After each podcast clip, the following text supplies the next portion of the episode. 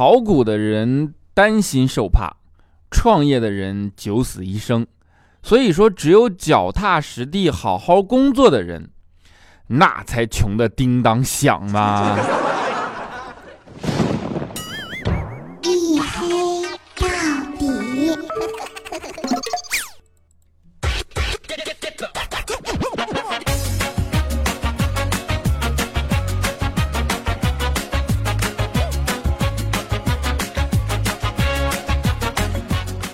好了各位，欢迎收听啊！这里是由我自己赞助我自己，为您独家免费播出的娱乐脱口秀节目《一黑到底》，我是拯救一周不快乐的隐形狗六哥小黑。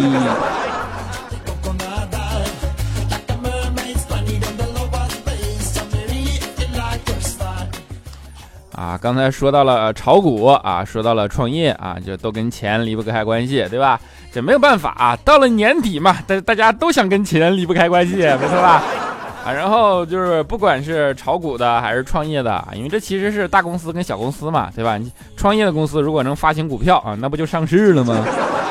啊，其实大公司跟小公司啊，但是不管是大公司和小公司，它都有一个共同的特点啊，就是在年底的时候，希望做战略，喜欢做战略规划，对吧？啊，然后呢，给你画一个很好的未来啊，就是俗称画饼啊。然后呢，现在呢，大家就是经常受这种东西啊，受够了啊，也习惯了，已经免疫了。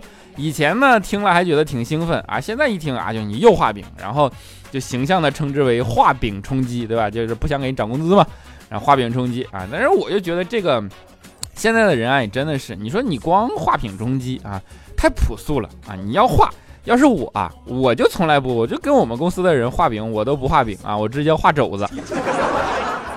你看上去它就香一点嘛。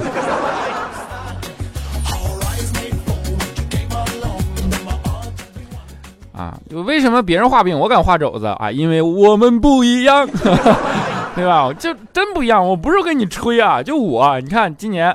啊，三十出头啊，我开着兰博基尼，对吧？然后一亿多一套房子啊，你这没向家里要过一分钱，真的，我也没有靠其他人帮过忙，真的，这这都是我一个人想出来的，你知道吗？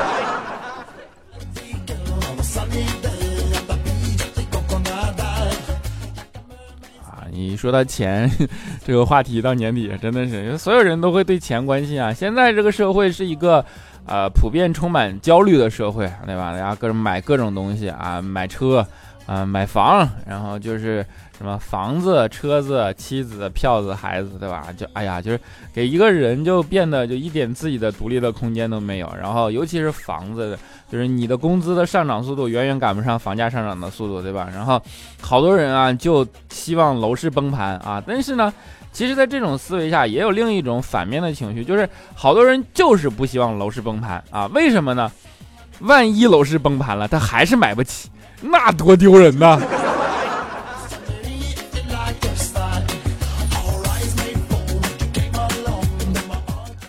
啊，没有办法啊，现在已经全面的进入到了一个商业社会里啊，就不管它是什么小康社会、和谐社会啊，还是什么社会主义社会，这都不重要。最重要的就是它是一个商业社会，商业社会就有一个比较单一并且明确的准则啊，就是钱，对吧？那啊，以前就是最近不也流行各种鸡汤嘛，什么啊，好看的皮囊千千篇一律啊，什么有趣的灵魂万里挑一啊。但是在这个商业社会里，这句话其实是不一样的啊。你们有没有想过，好看的皮囊啊，一个月要几千块钱的化妆品，是吧？有趣的灵魂啊，他可以付一整年的钱去买公开课。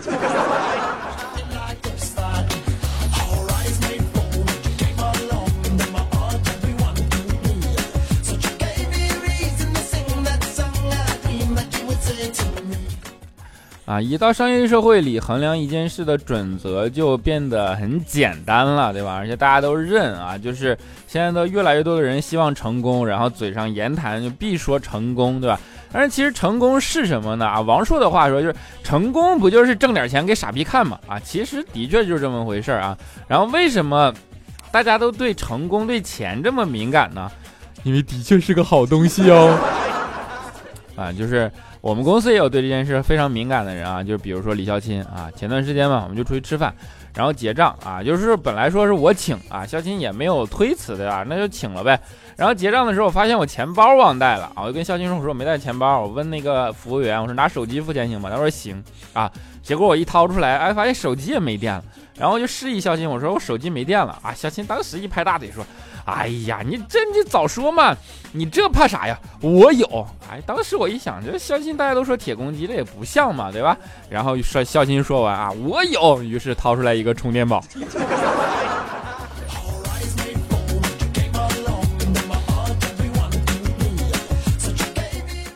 啊，就肖鑫除了铁公鸡这种特点啊，其实还是有很多特长的啊。比如说肖鑫啊，在体育上面是非常的有特长的啊。他最擅长的一件事叫做蹬鼻子上脸。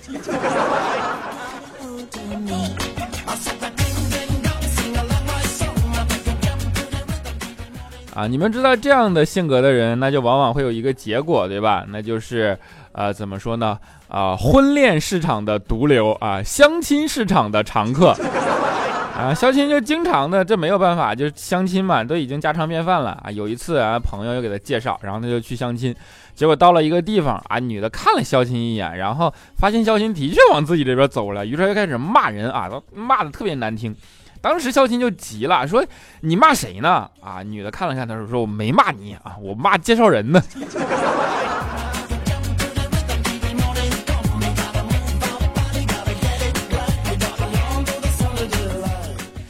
啊，不只是相亲市场的常态啊，肖鑫这样的性格还容易造成一个结果，就是啊，怎么说呢？啊，备胎市场的惯用素材，对吧？啊，肖鑫呢已经总结出经验了，就是比如说，如果一个人经常跟你聊天，突然断联了，那就是多半有了别的暧昧对象，对吧？你也不用太难过啊，只是失去了一次做备胎的机会。你看这想的多嗨啊，多好啊！但是如果有一个很久没有联系你的人突然来撩你，那这个时候你也不要高兴的太早，可能是他刚失去了一次做备胎的机会。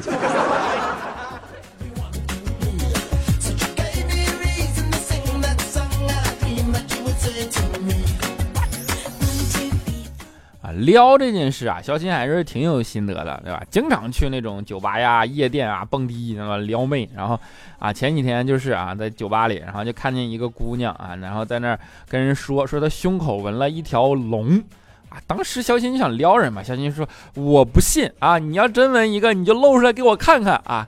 女生看了看肖新，白了肖新一眼啊，于是当众拿出钱包啊，掏出了一张纹龙的发票，就是不想给你看。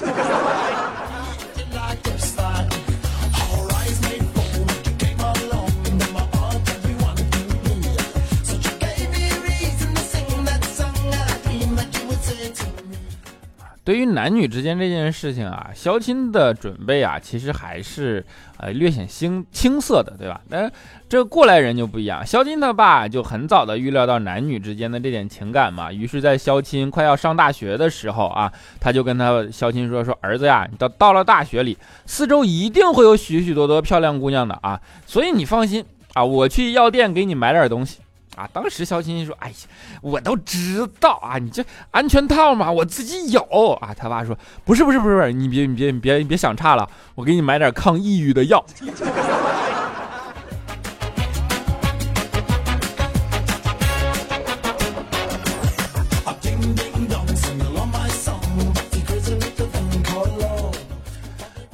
看，单身狗有单身狗的呃难处，对吧？但是结了婚的人也有结了婚的人的苦恼啊。比如说怪叔叔，大家都知道结了婚啊，很久没有黑过怪叔叔了。为什么？因为发年终奖的时候嘛。啊，怪叔叔结了婚很久啊，大家都知道，那夫妻之间嘛，就过了久了，什么最重要？跟你讲，沟通最重要，没有什么事儿是不能商量的，对吧？比如说那天怪叔叔的老婆就骂他说：“你看看你做的这些破事儿。”怪叔叔当时特别平静，心平气和的跟他老婆说：“说你应该多想想我好的一面啊。”他老婆想了想，果然接受了他的建建议，跟他说：“看看你干的这些好事儿。”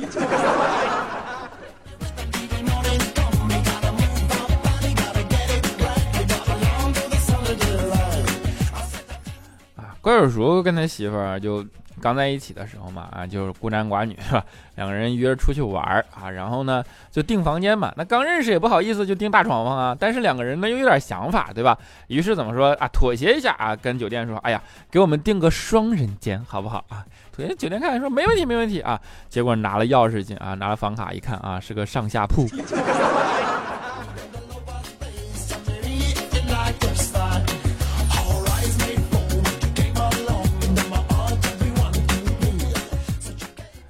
快手熟呢，就是其实要说撩的这样的能力啊，要比肖钦强很多，对吧？那前两天时间啊，就是在健身房嘛，然后在一个人在那儿弄东西呢，我才忽然旁边过来一个女的，就问怪叔叔说：“哎，你能不能教我用你那个机器呀？”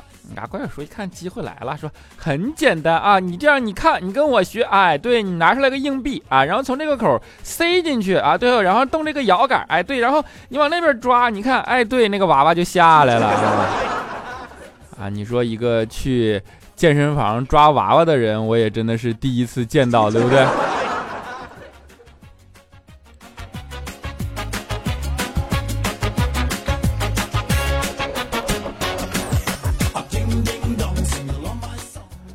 说健身房啊，那应该是啊佳期经常去的地方，对吧？那为什么呢？啊，这么跟你说，其实佳期你们知道啊，就是。啊，他是不太借别人钱的，对吧？但是呢，后来有一次啊，他借了一个人的钱，然后呢，这个人就说说啊，这样啊，我换一种方式还你，怎么样？啊，佳琪说也没有问题啊。然后呢，人家说那这样，我是一个健身教练，你不借我一万块钱吗？你看我这个呃一堂私教课一千块啊，我给你打三折，三百块，好吧？一万块你能上三十三点三三三三三三三三堂课。啊，佳琪说：“你们不用啊，我数学不好，你就说吧，怎么着啊？”然后他说：“那你就来上三十多堂课，对吧？然后上完了呢，就就当一万块钱还给你了。”啊，佳琪一看自己胖成这样，对吧？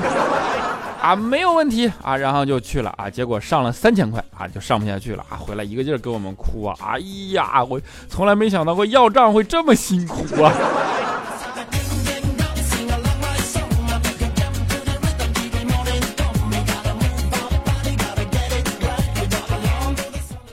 其实我觉着人家那个健身教练啊是好意，对吧？就是为了让佳琪能有一个健康的减肥方式啊。不过我觉得这件事儿其实没什么大必要。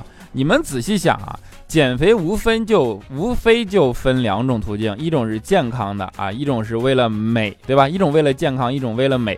你说呢？为了健康吧，减肥它本来就不太健康，对吧？那你说佳琪要是为了美吧？哎，你说他丑又不是因为胖。哎呀，我这样说是不是又挨打呀？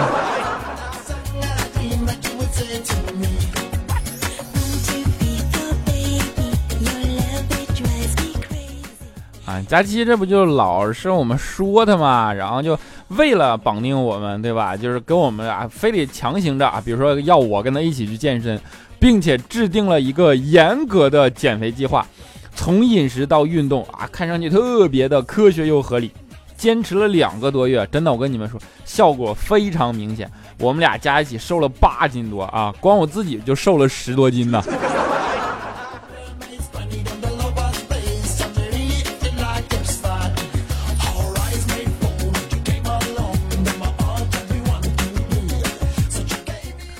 没有办法，佳期经常干这件事儿。我跟你们讲，佳期的。就是思维其实是个特别奇怪的、特别奇葩的思维，啊，不对，我这样说又该挨打了，是个特别不一样的思维啊！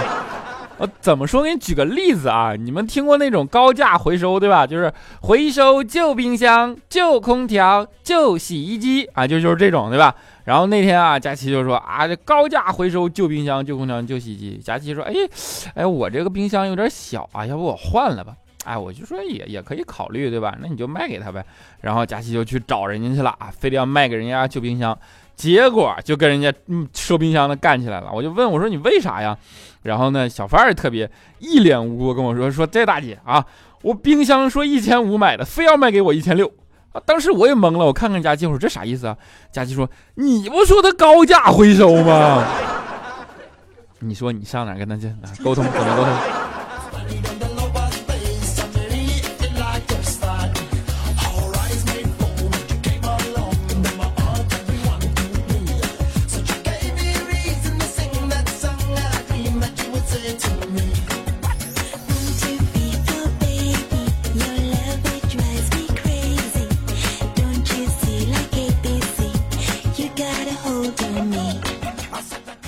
好了一小段音乐，欢迎回来啊！依然是由我自己赞助我自己为您独家免费播出的娱乐脱口秀节目《一黑到底》。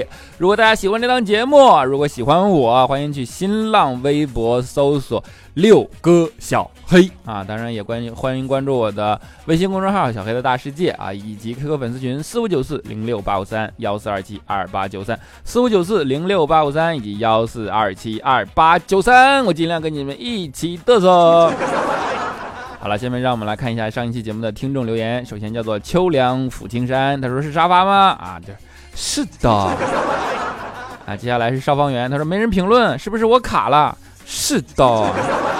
啊，轮子美眉，他说小黑聊聊情人节礼物吧，你要狗粮吗？啊，大头娃娃的大头妈妈，他说看到生日真的没有断更更开心，结果又又又没有读到我的生日祝福，生气啊！嘿呀，这是诅咒吗？连续几年你都在我生日更新，但就是不读我的留言啊！我要一个解释，解释！如果没有就多给几个么么哒，再把一呃再把一次节目当生日礼物，默默多念几遍啊！抱歉抱歉啊，么么哒么么哒么么哒。七月小杠 VD，他说小黑最帅，从怀孕开始听，现在娃都一岁半了啊！第一次留言，谢谢小黑的陪伴啊，谢谢你啊，么么哒！啊，接下来是我们的 Miss Good Temper 啊，就这么读吧，反正英语也就这样了，对吧？他说从大一开始听小黑啊，现在都快找工作了啊，很喜欢小黑，我是来自山里的小县城的女生。决定毕业了，留在武汉。小黑在魔都也要加油哦，永远支持你，么么哒啊！你这么都说了，那我也得永远支持你啊，么么哒。罗德里安他说：“小黑看这里啊，我应该算是僵尸粉了吧？听了你的节目快两年了，很喜欢你的节目。第一次留言就一个么么哒啊，你好意思啊啊，么么哒。啊，我们的帅的被人操啊，他说我突然想到一个穿越时空的办法。”先在以前的某一天给小黑留个言，让小黑看到。很久以后再给小黑留个言，然后呢，听以前的那集，提前啊是不下架前提啊，你这是写都写错了啊！哇，我现在留的言，以前的黑哥居然读了，哈哈哈！小黑，我是你的新粉，我一听到你就喜欢上你了。小黑最帅。最后我要说，我爱彩彩，好，谢谢你啊，啊，么么哒。风吹屁屁蛋蛋凉，他说小黑啊，前排啊不容易啊。这下我们就更近了，小黑啊，你每次说隐身狗，这下好了，好多同多好多同伴，天太冷了，都冻成狗了啊！冻成狗不要紧，你会隐身吗？俺们的 dream 浅时光他说小黑不知道你是不是越来越忙了，只希望你以后的时光越来越好。很感谢你在我一段乏味的岁月中带来色彩，不能出现在你的生活，但你的声音里我一直都在。哎呀妈，感动死了，么么哒。小雨爱天晴，他说：“乌啦啦啦啦，黑哥好帅帅，这期有点小深刻呀，深夜里听起来还是感触颇多的。哎，都失眠了，求么么哒安慰啊，么么哒。”少华如玉，他说：“黑哥，听你的节目到现在已经快三年了，开始的时候每次听你的节目都会忍不住笑出来，到了现在虽然很少会有笑意，但是会都会在忙碌了一天之后，让自己的内心得到片刻的宁静和放松。”最近听你的声音似乎夹杂着一些疲惫，可能是我累了，或者是你累了。但是不管怎么样，还是要谢谢你每个星期想办法逗我们笑。最后希望黑哥越来越好，一黑到底越来越火。嗯，就是呃，我听过郭德纲说过一个，他说有一个评书大师啊，然后呢。呃，有一个将军去请他，就是以前的军阀嘛，去请他讲评书，说评书，说这个将军啊，就怎就听什么都觉得无聊，对吧？然后评书大那个评书大师去讲，结果给将军讲睡着了。啊，这个大师就很郁闷，说：“我讲的这么有意思的评书，他怎么会睡着了呢？”然后他家人就过来跟他说：“说，哎呀，你这是莫大的功劳啊，说明啊，我们的大帅信任你，对吧？他放松，他才会睡着。你看，这么每天日理日理万机的，平时根本就睡不着觉的。然后以此来说明，就是这样的境界是什么呢？不，并不一定是逗你笑，而是能够让你产生放松，对吧？”所以说，如果你能得到片刻的放松，哎，那对我是莫大的安慰，么么哒 和鼓励，么么哒。L E M O N 五青柠他说我发现了小黑哥哥的一个阴谋，由最初的周一更新，慢慢的变成变为周一周二混更，后来又变为周二更，现在是周二、周三混更，将来一定会有周日、周一混更的，那样他就少更一期。可是我们不会有所察觉。小黑哥，你这个阴谋被我识破了，哈哈，就是这么机智，瞧把你机灵的。咖啡里的盐 z z z 他说：“小黑哥啊，给你说个好消息，我终于当上老师了，还好没放弃。上次的赵磊的理想还在，呃，上次赵雷的理想还在脑海里。去年这个时候，记得给你留言，祝我2017能脱单，能找到工作，全都实现了，真是不一样的一年。谢谢小黑哥陪我走过了人生重要的期间，之后还会还有其他的人生重要阶段，你还在吗？在，放心吧，么么哒。小凡子笑刚二 G，他说。”啊，小黑，我经常把你推荐给朋友，但是大部分人没有像我一样一直坚持追下去。每次听你都想身边有个人一起和我笑，所以希望那个和我共度余生的人也喜欢你。有人说，人喜欢另一个人是因为对方身上有自己并且喜欢的部分，或是因为对方身上有而自己身上没有但喜欢的部分。前者倾向于寻找理解，后者倾向于寻找完整。我可能是在寻找理解吧？你就是说你也搞笑喽？好事儿，么么哒。小月牙二弟他说评增加评论量专用楼层，听了你的节目两年了，一直也没有评论过，一直都默默的听。最近你老是说评论量越来越少了，可能是过客都走了，剩下的只是默默听你节目的真爱粉。感谢你的坚持，我会一直听下去。爱你啊，小黑。下雪的上海一定很冷，记得多穿衣服。天南地北，黑哥最美，哈哈哈哈哈哈哈！你这给我感动的都打嗝了，快啊！我知道都是真爱粉，对吧？么么哒。咸小七他说马上要过年了，我们公司老实在了，一人发了二十斤大米，就在寻思怎么带回家啊。我本来想让我爸来帮我拉走的，帮我拉走的。然后呢，就试探性的问我爸啊，我们公司发了二十斤大米，我一次五斤提走呢，还是没想到我爸说你一次提十斤呢？十斤感觉没爱了。这说明你这亲爹。啊，就是我叫龙娇娇真名哦。他说：“小黑哥哥，悄悄告诉你哦，啊，我是今天偶然听到你的节目，然后就被你的声音留住了，所以我默默的去把你以前的也听了一遍。所以你一定要念我的评论哦，不然我从此生就非你不嫁了哦。”（括弧本人性别男。）你看我所以我念了吗？想念要让 P 六，他说听黑哥快两年了，给黑哥的出评支持一下黑哥。养娃这个游戏也许是一些人的心灵寄托吧，虽然我没玩，因为没空，独自在熟悉又陌生的城市打拼。过年无家可归的年轻人啊，呃，怎么说呢？受过的苦啊，就一定会有回报啊。想承受得到多大的赞美，就要受多大的累，对吧？啊，祝你越来越好，么么哒。洛丽塔六六六，他说点开喜马拉雅只为了听你，喜欢你的声音，喜欢你的片尾曲，忍住了好奇心不去看你的微博，真爱呀！这么久都没有赞助，心疼你十秒，以后每期都会点赞留言，加油，黑哥，么么哒，么么哒。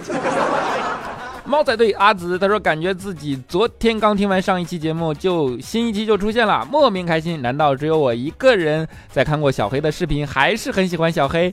当时在调调节目里听到小黑的声音，我感觉是个憨厚的胖胖的人，没有想到真人又瘦又好看，穿衣服还很酷。小黑最帅了，么么哒，有品位。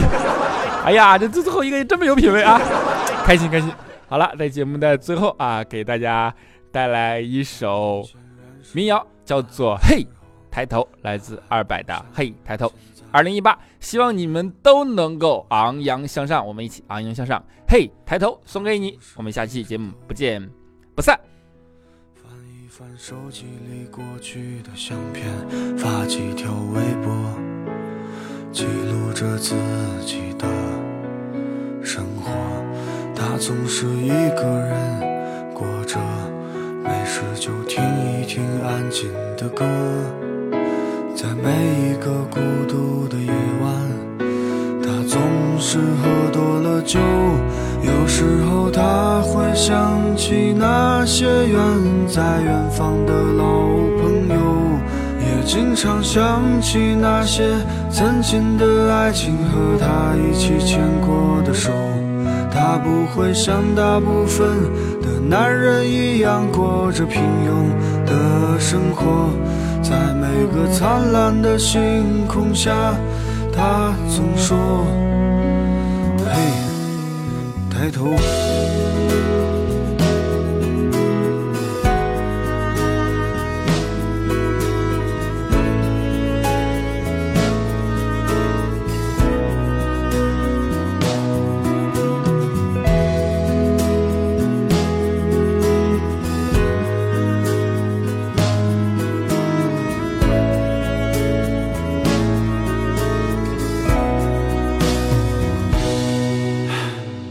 我的这个朋友，他说在他年轻的时候，也像我一样奋不顾身的为了爱情和自由。他总是抽着烟，向别人诉说他失败的婚姻和那些值得让他骄傲的曾经和过去。他热爱现在这样的生活，不会在碌碌无为中度过。愿我在四十岁的年纪，也能像他一样牛逼。有时候他会想起那些远在远方的老朋友，也经常想起那些曾经的爱情和他一起牵过的手。像他一样，在不惑之年的时候，一个人穿过拥挤的人流，错过了就别回头。有时候我也会想起那些远在远方的老朋友，也经常怀疑到底会有什么样的爱情能永垂不朽。像大部分的男人一样过着平庸的生活，在每个灿烂的星空下，对自己说：“嘿，抬头。”